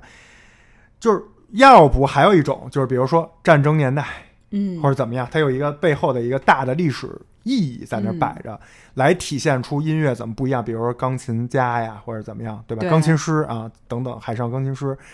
但是这部电影我觉得就是让我觉得特别温暖、特别触动我的点，就是恰恰在于它这些都没有。嗯，他没有去给音乐找到一个放大镜，就像就像功夫里那个包租婆的那狮吼功，嗯去最后送了一个钟，但是他拿那钟一弄，他一吼，他那声音就翻倍了。对，他这个电影里没有找一个放大器去把他们的这个音乐的意义啊等等这些放大，而恰恰相反，为什么？这个女主一开始第一次，咱们刚才说到了，第一次合唱团训练逃跑了，直接嗯因为害怕，对吧？嗯，他根本就放不开，就是老师教他的，说你你要放开，你要放开，他他没法打开自己。嗯。第二呢，就是后面他这个老师给他开小灶，让他晚上去他们家给他训练，对，他又没有气儿，啊，就气息不够，对，就没有底气，嗯。没有气。然后最后呢，就是甚至都没有勇气去参加一个伯克利音乐学院的一个面试机会，嗯。他害怕，他说放自自己就不自信嘛，就放弃了。其实这些合在一起，不是一个常规的这种，呃，校园呀、音乐呀、成长题材的这种电影儿所谓的套路，嗯这是反套路的，嗯是特立独行的，甚至有点就告诉你，这人其实不太行。这这人没有具备那么多优秀的这种性格和这种优秀的就品质，并没有。但是恰是因为这样，我才觉得这个音乐电影，我就我暂且把它叫为音乐电影啊，嗯或者说音乐这个电影的音乐部分，我才觉得这些音乐是具有一力量的。这种力量不体现在旋律上，不体现在它背后的意义上，不体现它在歌词儿又写的有多牛逼上，而是体现在这个音乐就等于这个女孩的真实的人生。嗯前面有低低落的部分，有前奏，嗯有这个慢慢的渐进的状态，有高潮，也有这个起伏。这个平常的一首音乐，这种这种旋律上的这种这种波动，就跟这个女主的生活一样，并不是一帆风顺，或者并不是说上来就天赋异禀都没有。我觉得这个反而把音乐和剧情和女孩的生活融合的特别好。我觉得这种创新的、这种大胆的这种手段，真的是把这么一个成长题材的电影“成长”这个关键词给表现出来了。对，而且不仅是他成长这条线稍微有点反套路，家庭这条线也是写的很真实。嗯，他不是说一个女孩从失意到得意，追求梦想的过程当中，家长给了多大的这种加油鼓劲儿、励志的这么一个青春题材，而是非常真实的把人性呈现给你。特别自私。对这个家庭剧的路线啊，我看的是呃，可以说是先抑后扬吧。起码大部分是压抑的，就是让我觉得这家庭是一个沉重的负担。嗯比如说啊，嗯，他妈妈有一场戏是跟他谈心，也是一个小矛盾之后跟他谈心。对，谈心的时候说的是什么呢？一个非常尖锐的话题，说的是，呃，他问妈妈说：“如你在我出生的时候，你有没有希望我是聋哑人嗯，？”他妈妈的答案居然是是是的，嗯，这个就让我觉得很反套路，因为大多数情况下啊，尤其尤其这种美国家庭剧会说，不是啊，我就爱这种天、天生的你，不管你是什么样，妈妈都爱会爱你这种台词。然而他妈说的是是的，他怕什么呢？他怕的是你跟我之间不亲密，对，当时就是他对，没错，这这个状态特别真实。就是你刚才说完这句话，我就想了一会儿。呃我当时看电影的时候也是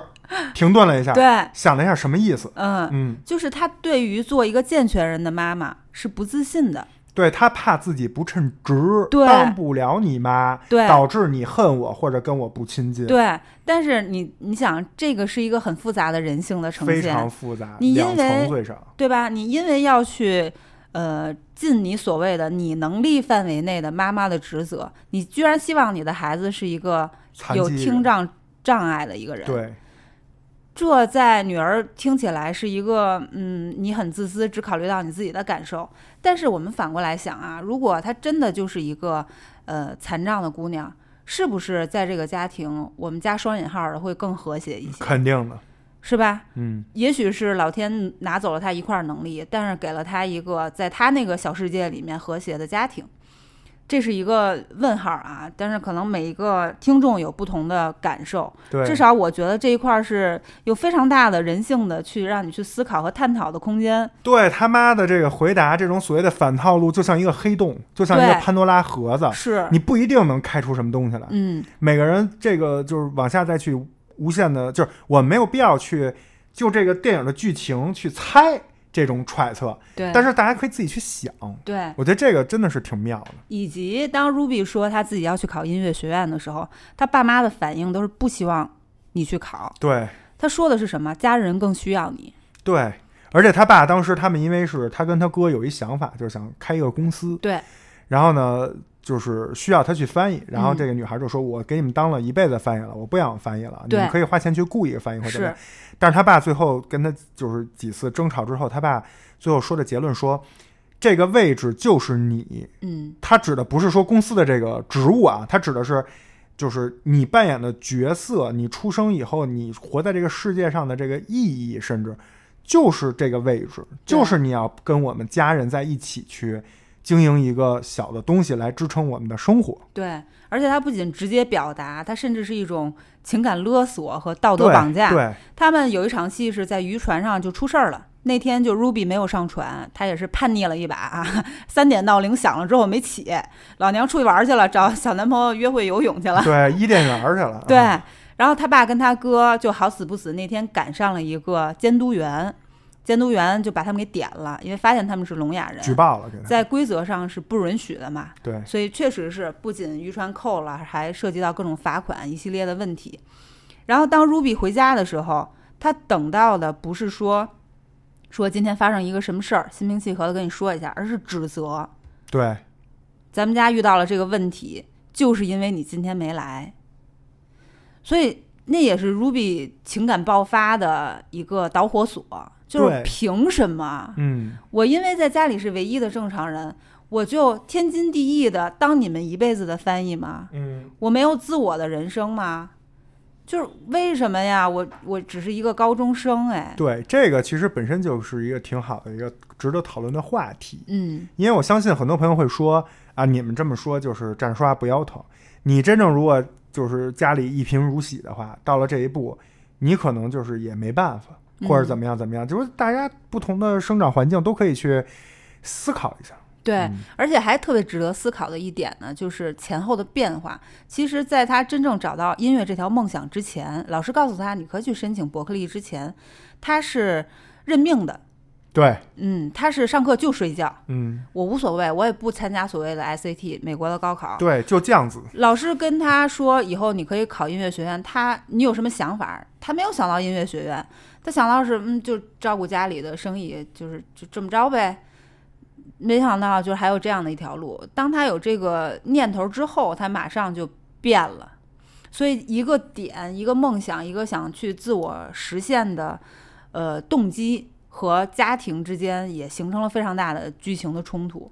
这个设置也是特别妙。而且这个也特别真实，就嗯往往在家庭当中，我们去发生一些争吵，都是因为，或者我们说说人为什么痛苦，罗素就说是现实与你的理想之间有很大的差距，嗯，人才会才发现梦想与现实间的 差别。这个铺的好啊，啊 也是就是，呃，非常非常大的一个剧情的贡献，这个是让我觉得设置的挺妙的。然后他哥哥也是一样，对，他哥哥其实也是处于青春期，嗯也想实现自我，嗯，他的表达方式是怎样呢？他跟妹妹那场争吵的台词就只给说，在你出生之前一切都好好的，对，你赶紧走吧。你的出生让我觉得自己很蠢，真的就是不留情面，就不知道是不是也是青春期，再加上他是家里的另一个雄性动物，要证明自己的实力还是怎么样，不想靠妹妹。他的种种表达，不管爸爸妈妈还是哥哥，都是给的特别的真实和扎心。而且他哥哥这个吧，其实我觉得还有一点，我觉得可能也是一种就是大爱，嗯，因为他当时的矛盾点在于他妹妹就是在问他们要不要去学音乐，他哥哥的意思是说你赶快走、嗯。啊，您赶快请，对，我们这不需要你，而且我这正想证明我自己呢，你可别碍我事儿啊，嗯。就我自己是可以去就是撑起这个家的那个意思。当然，就是我觉得芝士说的也也特别好的点就是。真实就牛逼就在于我同时告诉你我爱你且我不喜欢你，没错，就是它呈现的是一个家庭的复杂的层面，嗯，不是一个刻板印象里的残障家庭的苦难，对，没不，仅是对内还是对外，都是这嗯样的一个、就很微妙的一种情感。非常真实，把这个立体多面的这个层次都表露出来了。对，就是我表面上，呃，就是我做牺牲那意思，对吧？我支持你去追梦，我来收拾家里这烂摊子。但是我把我内心的想法，就是也也也说出来了，对。但是你说哥哥爱妹妹嘛，我觉得也是爱的。绝对是爱的。你看有一个小细节，就是她带着闺蜜就是回来玩儿，女主带着闺蜜回来玩儿，她妈妈跟她说说你能不能有时间给姥姥打一个电话，视频电话。然后他们他就说就我不想打，我不这你可以通过那个什么视频接线员打，然后就一番争执。然后哥哥其实特别护着妹妹，就说你别烦他了。就特别真实。就是这种事儿是向着妹妹的，爸妈也是一样。其实 Ruby 是为了家里的这个情况而放弃了自己的梦想的，嗯在剧情当中。但是最后爸妈又突然间有一天 就是把他从被窝里薅起来考试去了，就就是考考试当天嘛。考试当天，所以就是一家人，你说很真实的人性，但是又互相扶持。哎，这个就是不论结果怎么样，都是一种莫大的幸福。没错。嗯嗯，我也说一个吧，我说一个同感吧。我觉得这个电影特别厉害的一个点就是，它没有大开大合的剧情，嗯，它没有从天而降的麻烦，对，非常普通，非常真实，非常踏实的一部电影。我觉得特别像是就是日本电影的嗯，影子，就有点像《小偷家族》那种、嗯那种感觉，描述一个家庭。对啊而且我觉得人物的刻画吧，它是通过细节和台词儿。嗯他是通过这个人物的这种就是说的话呀，他的肢体，他的不耐烦的这种表情啊，他的着急的这种语语语就是语序，嗯，包括甚至是上来就是有点儿就是说说气话这种非常真实，而不是说那台词儿都跟他们莎士比亚的那个 十四行诗似的。对都给你写好了，好有好倍儿工整，单拿嗯出来都能当那个至理名言那种，并不是。嗯所以我才觉得他真实，他刻画人物并没有，就我觉得啊，很多很俗的这种，就是导演的这种手段是什么？是这人啊，我就觉得在大街上走着走着，就这角色啊，嗯在大街上走着走着，叭碰上一个剧情，对吧？嗯，然后哎，我得哭了，对，然后又走走走走走，叭碰见一个困难，哎嗯，我得攻克它。坚毅，啊对吧？体现我坚毅的性格，怎么怎么样，就感觉是给这些就是无脑的角色安排好了这些剧情，就到第十五集就一定等着你，第八集一定是有一个矛盾出现的，嗯。影片的第三十分钟一定会出现第一个这个矛盾等等，嗯。没有，这部电影并不是这样的，所以我觉得特别好。另外，我觉得你像这部电影里，他去表现这个师生情的时候，嗯。因为我刚才名场面也提到了，那个墨西哥那老师也是非常亮点吧，算是对。他其实没有像同样让我想到了一部也是以音乐和有点师生的这种就是元素非常有名的一部电影，叫《Begin Again》。嗯，然后中文叫什么“再出发之什么什么什么什么”，就就是那部电影，就是那个 骚当对骚当，还有那个就是凯南纳特利啊啊，K K，还有这个呃绿巨人马克叔啊啊他们仨主演的，就没有那种就是师生之间的朦胧啊，那种什么小暧昧啊，小暧昧，或者说就是我操，你就是天选之子啊，嗯。我就得就是必须把你捧出来，嗯或者怎么样，没有。嗯，他反而老师对他爱答不理，然后老师说我还得看，我得还得看孩子呢，看我那女儿呢。你你迟到了，你就你就出你就走，对，你就你就算了吧。嗯，我只给你三次机会，对，就是非常其实老师是自己有自己那就神经质在那儿的，对，并不是说就是好像老师这个角色也是为了女主安排了这么一个角色嗯去拖她的这个主角光环，并没有。嗯所以我就觉得这个电影整个的这个情感非常的真实，并不是套路或者是模板化的，都设置好的，并没有。嗯这个是我觉得这个电影比较厉害的点。嗯，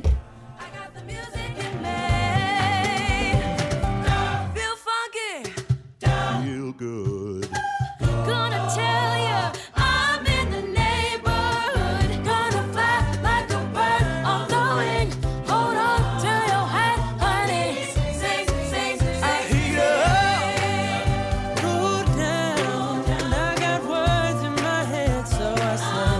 say, don't let life get me. Part Three，你行你上啊！我上就我上，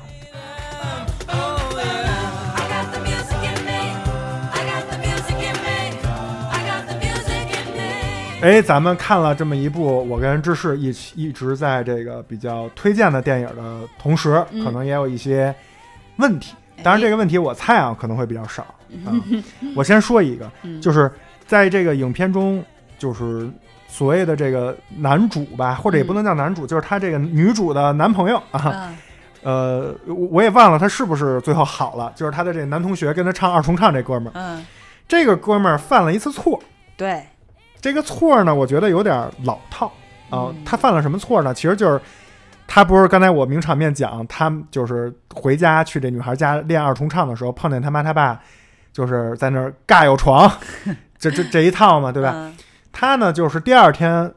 这个事儿就传传到了整个学校，对，然后这个女主瞬间就知道肯定是这男主说出去的呀，嗯然后就跟这男主就决裂了那意思。然后这男主还解释说我没有，我只跟了一个人说，但是为什么全校都知道了？我就觉得这个稍微有点老套，这是一个定律啊。我跟你说一秘密啊，你别告诉别人你。千万别跟别人说。哎，第二天全年级都知道了。对，所以这个我觉得，嗯，没必要上这种，因为感情线本身也不是这部电影的重点。我觉得他们俩的这个感情，甚至连百分之十可能都没有比重，非常低，边就是非常低。对，所以我就是你行你上嘛，咱们就是，如果放在我，我怎么来设计？嗯我觉得啊，可以让这个男主全程就是非常支持这个女主，嗯一点儿都没有办错事儿。嗯这样反而也能凸显出这种清纯的感情的好，因为这男生虽然他是一个就是小帅哥啊，就是你这女主还觉得我配不上你怎么怎么样，但这男主自己在剧里也说了呀，说没有啊，说我反而很羡慕你的家庭啊，你们家其乐融融，你们家的人能够坐在一起吃饭，能够一起讨论，你们之间感情非常好，我们家其实不是这样的，嗯。然后说了自己家其实非常不好。嗯。那如果导演都能够去有这种反套路的这种设置，那为什么就不能让他从头到尾就俩人就甜甜蜜蜜呢？嗯，非要出这么一档子事儿，我觉得大可不必。嗯嗯，我再说一个点啊，这个点其实呃也可以说是觉得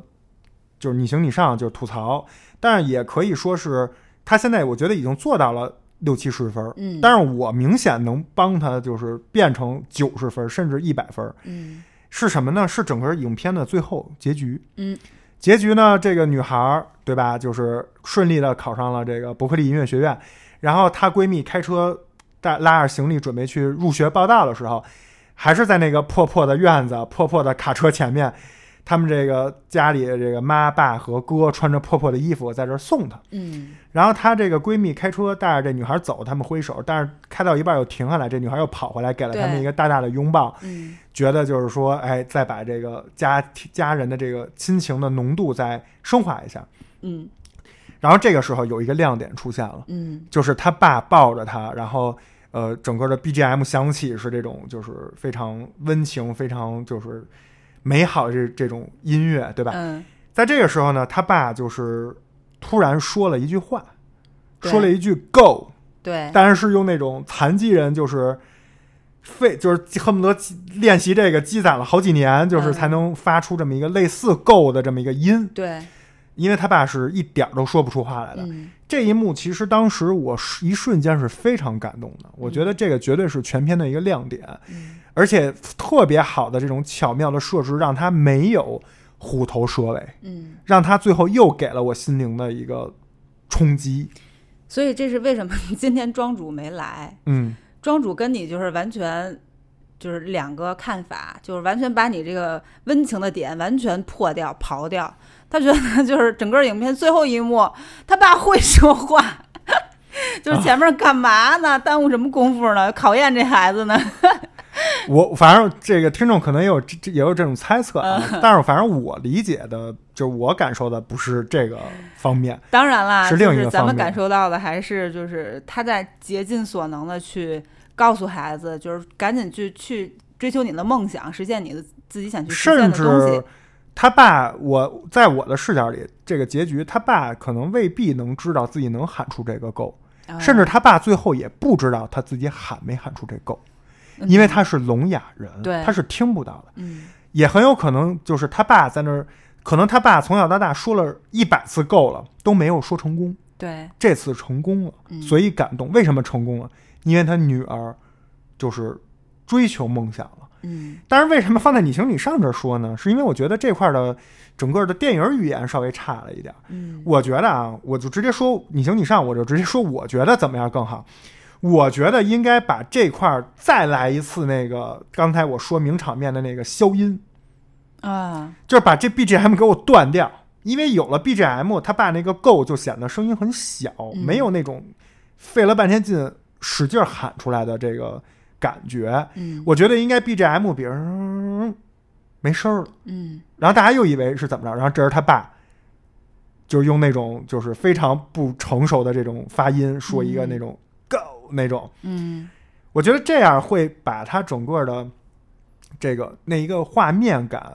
凸显的更完美，甚至就定格在那儿，然后变成漫画那种，哈拿画笔勾勒出来，然后慢慢就是镜头拉远就开始上字幕。嗯，我觉得这样更完美，但是这样会不会造成一个错觉？嗯。因为第一次给这种场景设置的时候是父亲的视角，父母的视角。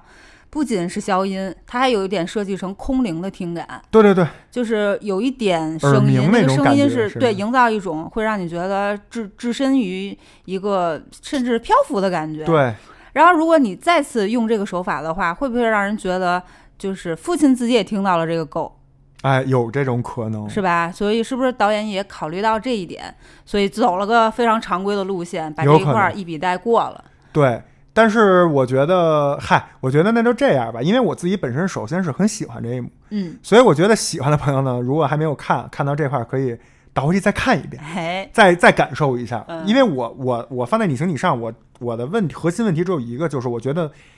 这个最后这个 go 就是震击心灵的这一下，嗯。心灵的这一下浓度稍微差了一点，嗯。就没有给到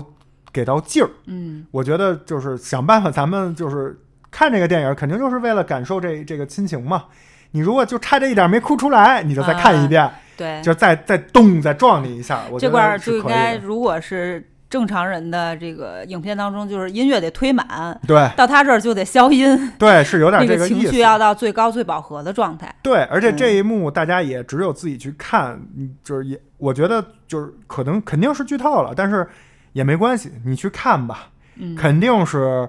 不剧透的，因为这个画面真的是只有你自己去感受，才能感受到这个 “go” 这个字儿的力量的。嗯嗯就是剧情是给大家讲了一下，但是感受是通过影片传达出来的。对，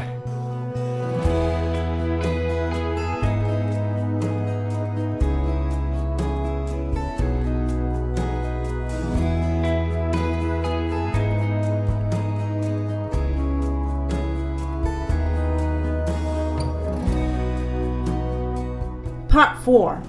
星级指数。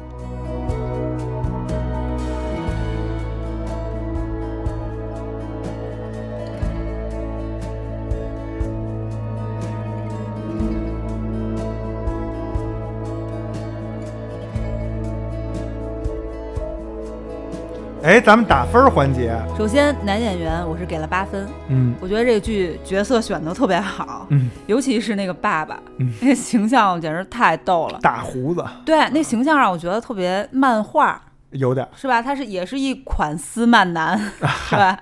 就是身材很高大，骨架很宽，但是精瘦，嗯，容貌立体，而且眼神特别矍铄，然后发型也特别摇滚，对，是吧？就感觉是那个老年版的邋遢大王，哎，或者是小美人鱼里那个国王，乡村版的，哎，那感觉。然后整个手语表达特别利落，对，他那个利落还带着一种自然和简化，就是有点像，比如说我们经常聊天儿说到一个什么东西，就是懒得说，我一笔带过，其实你也能懂是什么意思。没错，他在手语当中就频繁用这种简化，嗯，就是啪啪啪，可能就啪一下就完事儿。对，然后男男同学也是，嗯就是选那个角色特别的小镇青年，对，有一点就是形象气质，就是唯唯诺诺，也土帅土帅的，对跟他那个成长经历也是相关的，而且表达出来了那种气质。是，老师也是，就是神神叨叨，你看他冥嗯。想的时候，什么袜子一脱，但是对艺术又特别的认真，嗯，和呃对学生特别严苛，对，活在自己的世界里。就是有点神神经病那劲儿，演的特别好，对。啊然后音乐部分是给了九分，哎，这个呢就是这个电影虽然是一个剧情温情家庭片，但是呢也是一个有音乐电影的属性。是的，很大的比例。而且这个剧特别妙的就是，它是一个几乎全员家庭是聋哑状态的一个哎女孩儿，对，但是她却拥有了极高的音乐天赋，声线，而且声音特别绝美，是一小天才，可以说，对就感觉是上天把这个所有这家庭所有成员的遗憾都补在了她一个人的身上。对，而且同时其实这这种设置也挺惨的，因为嗯从、单从音乐这件事儿，这一家人又被一道门隔开了，因为他们是听不见。是的，嗯，所以这个处理也是，嗯，就是剧铺垫剧情的一个非常重要的一个因素。再加上整个声音的处理，像奶牛刚才说的青春期的心理变化，它这种有声世界与无声世界的这种碰撞，都拿捏得非常好，在形式和主题的契合点也是。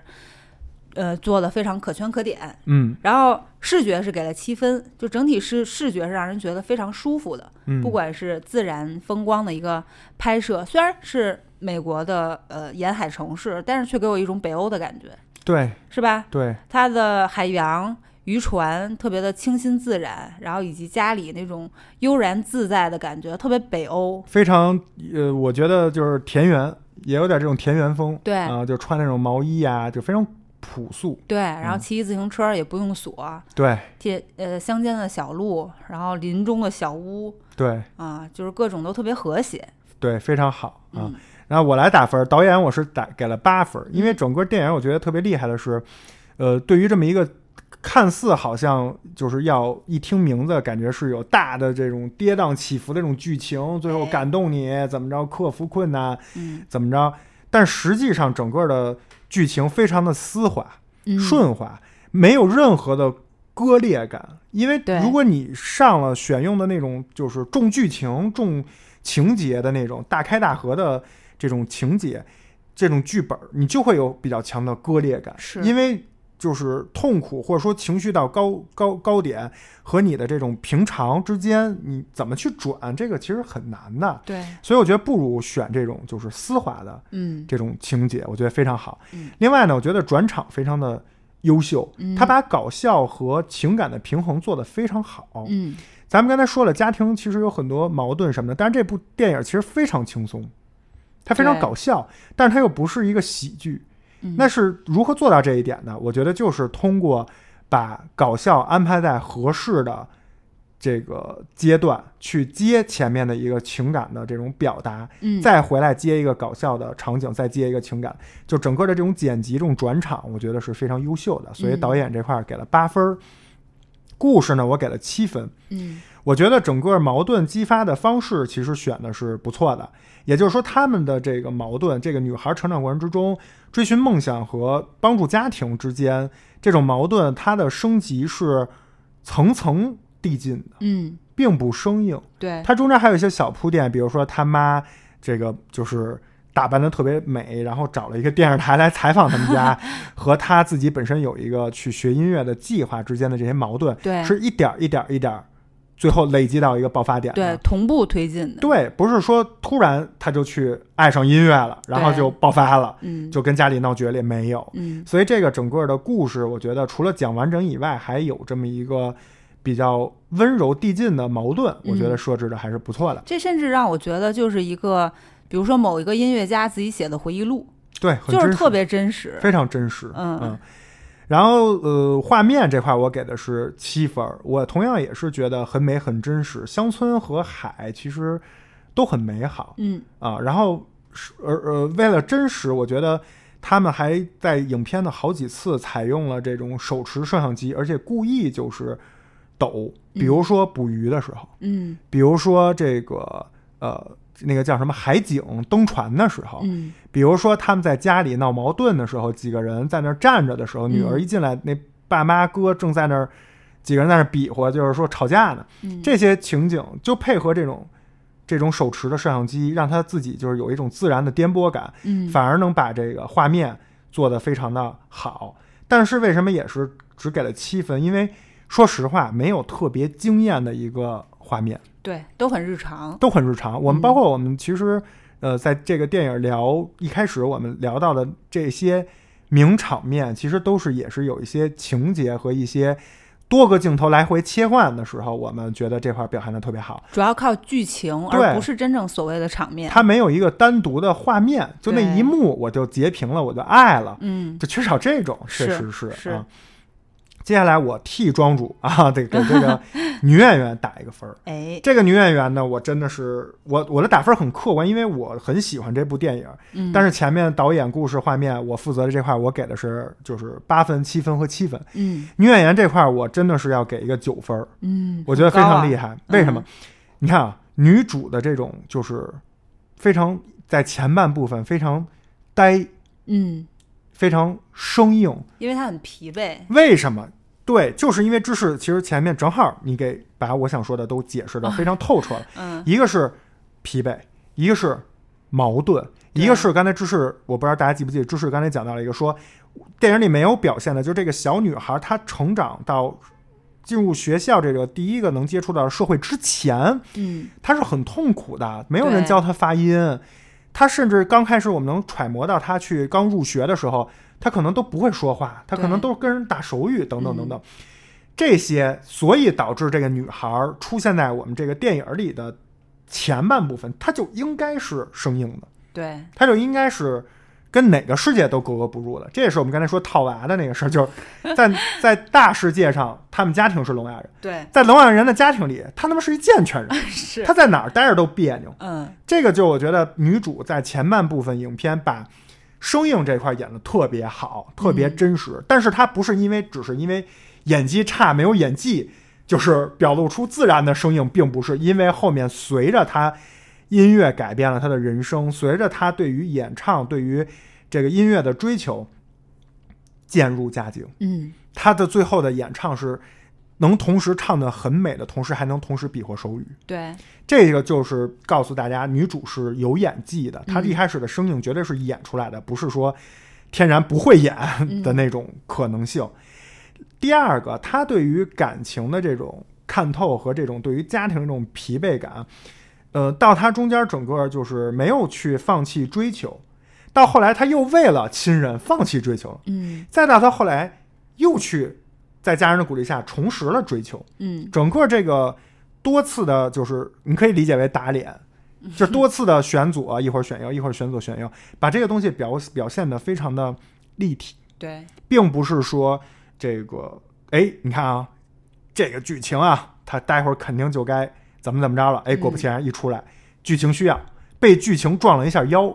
然后出来就变变卦了，嗯，并不是，而是他在主动的探讨，他在犹豫，他在就是想我到底要怎么样，甚至已经决定了以后，哎，给你就是那么命运跟你开的玩笑比较多，哎，对他没有去碰瓷儿那些狗血剧情，没错，而是就是真实的任其发展。他所谓选左选右，也是真实心态的一个呈现，被现实所困。是的。另外呢，除了这个女主以外，稍这妈妈我也稍微说一句啊，啊这个妈妈这个女演员，她没有整个端着去演，对，她是把这个所谓的亲妈啊，就是我这亲妈是贬义的啊，把这个亲妈部分演绎的非常的这个真实。对，就像我们刚才说的，把她自己自私呀，把她自己的担心，把她自己也作为一个这个残疾人，嗯。可能的一些没办法的一些事情，也是抱怨出来，等等，包括他妈去演说他自己，说到自己年轻的时候有多美的那个那个姿态，一下就，很真实啊啊，就是那个不好被他装到了，就是那种你知道吧？所以女演员我给打了九分儿。嗯，本期切尔电台星空影院监听女孩星级指数七点九分儿，哎，还是挺高的。挺高的啊，嗯推荐大家看一下。而且最后我想说一个总结性的我个人的一个观点我觉得这个电影是这样，呃，从我我我这种就是电影爱好者的角度，它真的第一不落俗套，嗯，第二它整个的从某一些我们了解到的电影皮毛的学术层面。真的是做的非常不错，非常工整。这这个导演是精心设计过的，不是说顺其自然拍出来了一部自然的电影。对，据说还是苹果 TV 加花了不少钱买下的这个剧本。呃，过亿人民币，是，嗯几就感觉会买一个大制作的感觉，没想到买了这么一个就对温情走心的剧本儿。所以我觉得从制作角度，从电影儿就是学术皮毛的这种角度，呃，非常值得大家去欣赏一下。这个词儿就是欣赏，没错，不是说去看看。第二个我想说的点是，从这种这个温情、感动，就是平常日常的这种角度，就是必看。嗯，就是你你去看一下，绝对是能给你正能量的，对绝对是让能能让你去感动一把的。当然，这个感动不是哭的感动，是是就是客观字面意思，就是你感动了嗯，啊，我觉得是可以感动人的，所以大家就是强烈建议去看一下这部电影。对。我觉得这部影片一样又不一样，一样的地方呢，就是它毕竟还是一个青春励志片，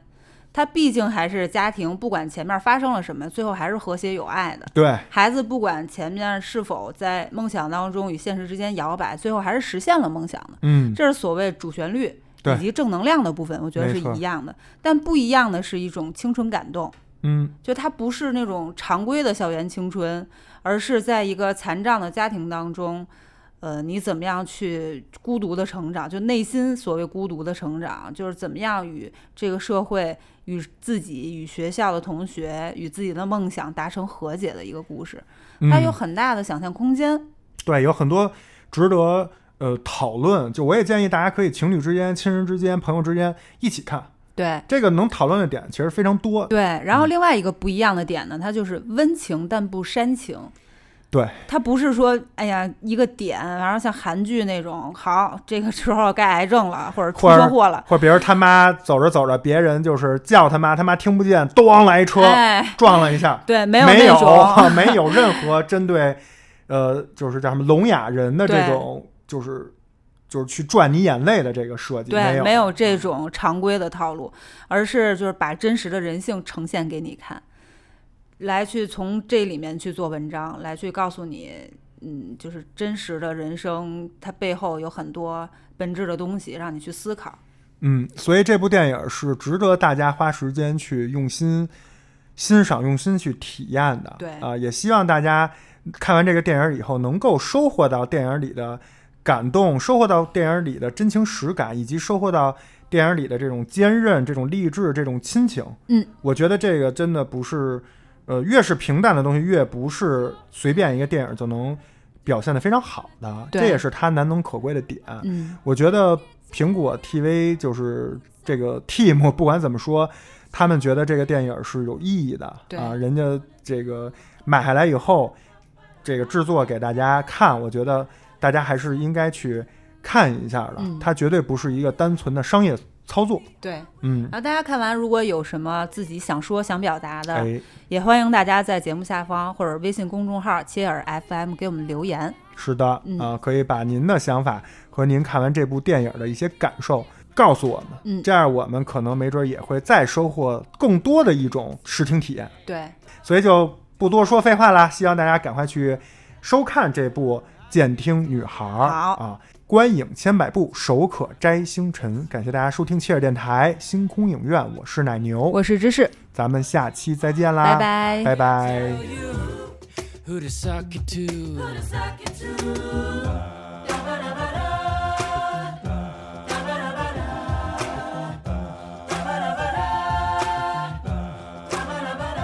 It's your thing,